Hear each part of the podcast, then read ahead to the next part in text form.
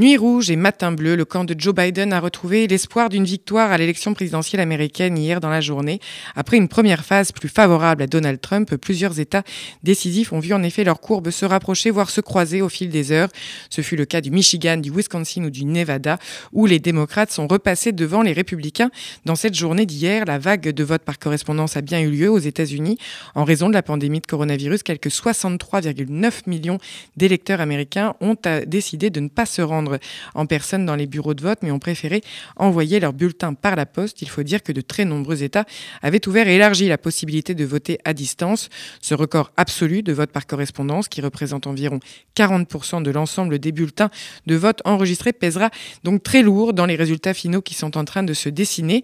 Cet afflux de vote par correspondance a provoqué également quelques embouteillages dans certains États, d'autant que dans plusieurs swing states, ces États euh, boussoles de la, de la politique américaine, comme la Pennsylvanie, le Wisconsin, et le Michigan, le, compte, euh, le comptage de ces bulletins n'a pu légalement commencer que le 3 novembre, le jour du scrutin, au soir. Dans les États devenus clés et source d'un terrible suspens, comme en Pennsylvanie, il devrait même s'étaler ce dépouillement encore sur plusieurs jours.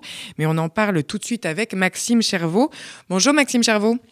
Bonjour Marika Mathieu. Merci de nous rejoindre pour cette journée dédiée euh, à l'analyse de ce scrutin qui dure et qui continue aux, États-Unis. Vous êtes professeur agrégé de l'Institut français de géopolitique de, à l'Université Paris 8. Vous êtes spécialiste de la politique américaine.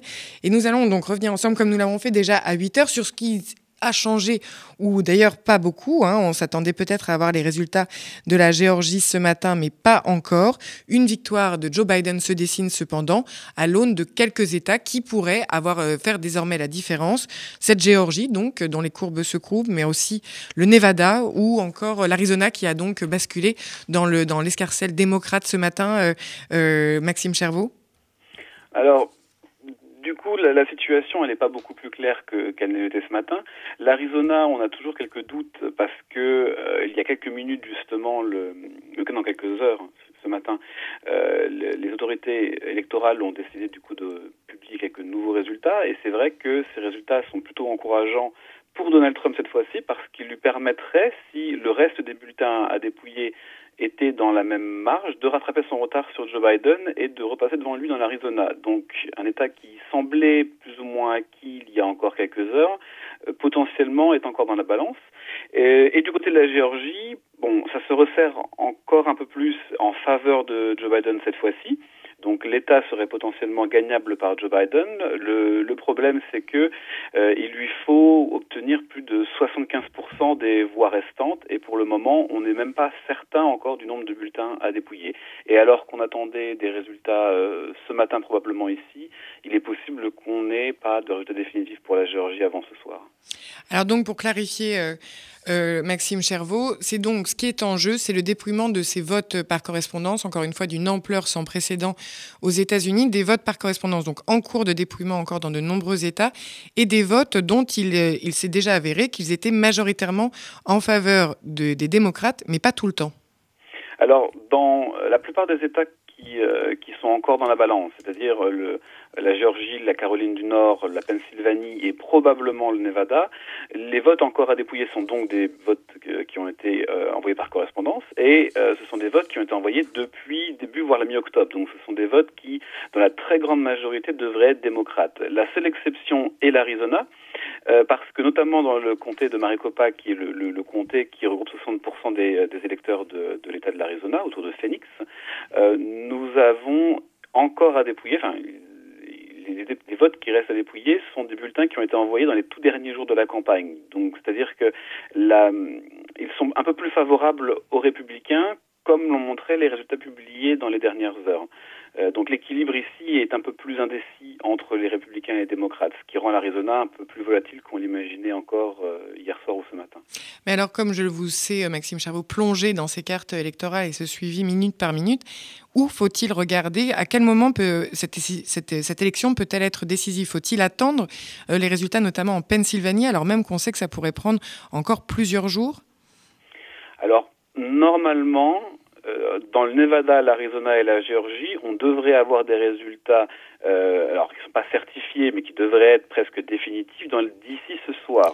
Il ne manque encore une fois que six grands électeurs, rappelons-le, cette règle principale de la politique américaine, obtenir 270 grands électeurs Joe Biden électeurs si on considérait, comme certains, certains médias l'ont fait euh, hier, que l'Arizona était gagné par euh, Joe Biden. Voilà.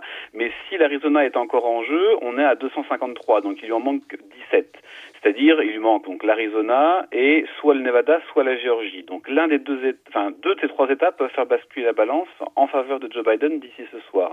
Du côté de la Géorgie, euh, ça semble favorable parce que les voix qui sont encore à dépouiller viennent de Savannah, euh, d'Atlanta et euh, d'Augusta, donc ce sont des, et même d'Athènes, ce sont des villes qui sont en grande majorité démocrates. Globalement, on peut parler d'ailleurs du, du vote très majoritairement majoritairement démocrate dans les zones urbaines en, aux États-Unis. Voilà, ce sont, des, ce sont des zones urbaines, les principales zones urbaines de la Géorgie. Euh, la, seule, le, comment dire, le, seul doute que l'on a, c'est que comme Joe Biden, pour attraper son retard, qui est de l'ordre de, de 20 000 voix pour l'instant en Géorgie, il faudrait que sur les euh, 4% restants de l'ensemble des bulletins de vote à dépouiller, il en obtienne euh, 75%, à peu près 70-75%. Donc on a ce doute-là. La Géorgie se resserre d'heure en heure, mais on ne sait pas combien de voix il reste encore pour l'instant. Et euh, la grosse inconnue, c'est le Nevada qui s'est resserré brusquement hier aussi. Et pour l'instant, pour euh, le Nevada, depuis euh, plus de 12 heures maintenant, n'a pas publié de nouveaux résultats. Vous voulez dire que donc le suspens reste complet? À Complet. disons que le suspense reste complet et d'ici ce soir, euh, on peut avoir une réponse. Si euh, Donald Trump remporte deux des trois États, euh, Nevada, l'Arizona et la Géorgie, on devra attendre la Pennsylvanie et la Caroline du Nord. Et là, il faudra regarder pour la Pennsylvanie du côté de Philadelphie, avec encore une fois euh, le besoin du point de vue de Joe Biden de gagner au moins 60-65% des voix restantes à dépouiller. et la Caroline du Nord, et la Caroline du Nord comme la Pennsylvanie, ont encore plusieurs jours pouvoir dépouiller euh, et même recevoir les bulletins de vote restants. Euh, vous parlez de Donald Trump. Donc Donald Trump euh, et le camp républicain globalement euh, multiplient les menaces ou du moins indiquent vouloir déposer des recours dans de nombreuses cours fédérales et locales pour arrêter ou continuer. Au contraire, d'ailleurs, le, décompte des votes. Comment interpréter cet activisme républicain sur le terrain légal et des armes juridiques éventuelles pour, pour, pour agir sur, ce, sur cette suite et du, du décompte des votes et du dépouillement?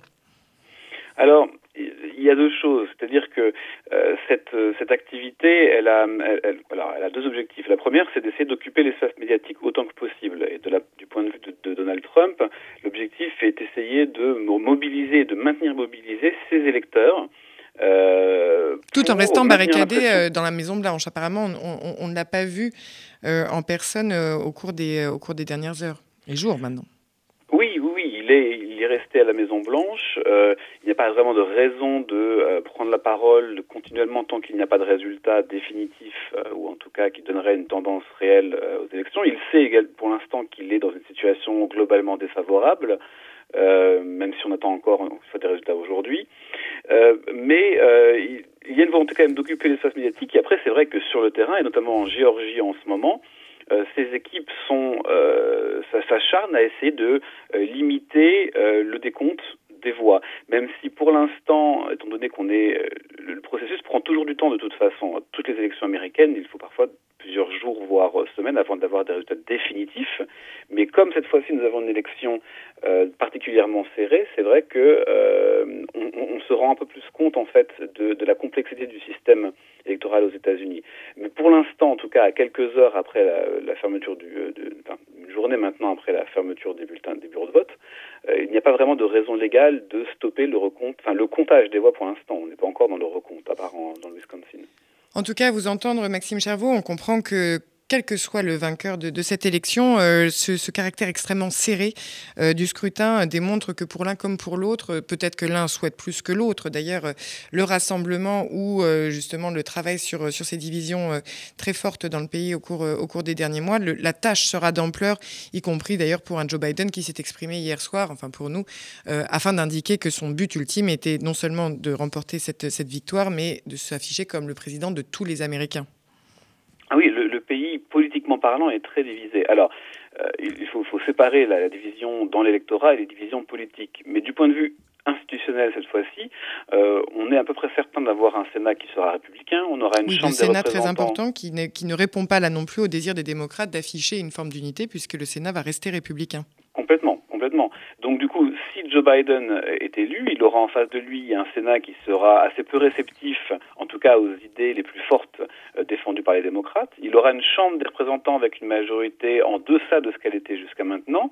Et même, très important, il aura, du point de vue des États américains, euh, des, très fortes divisions entre les républicains et les démocrates, car le pays est euh, divisé, alors avec un avantage dans les chambres des États et les sénats des États pour les républicains, alors que les démocrates espéraient une vague bleue qui euh, touche jusqu'aux élections les plus locales, qu'il y a à peu près un demi-million de personnes élues aux États-Unis, seulement 540, 537 au niveau fédéral, et sur ce demi-million, en fait, le, le, les forces sont à l'avantage des républicains et vont le demeurer euh, pour les deux premières années euh, d'un éventuel mandat de Joe Biden.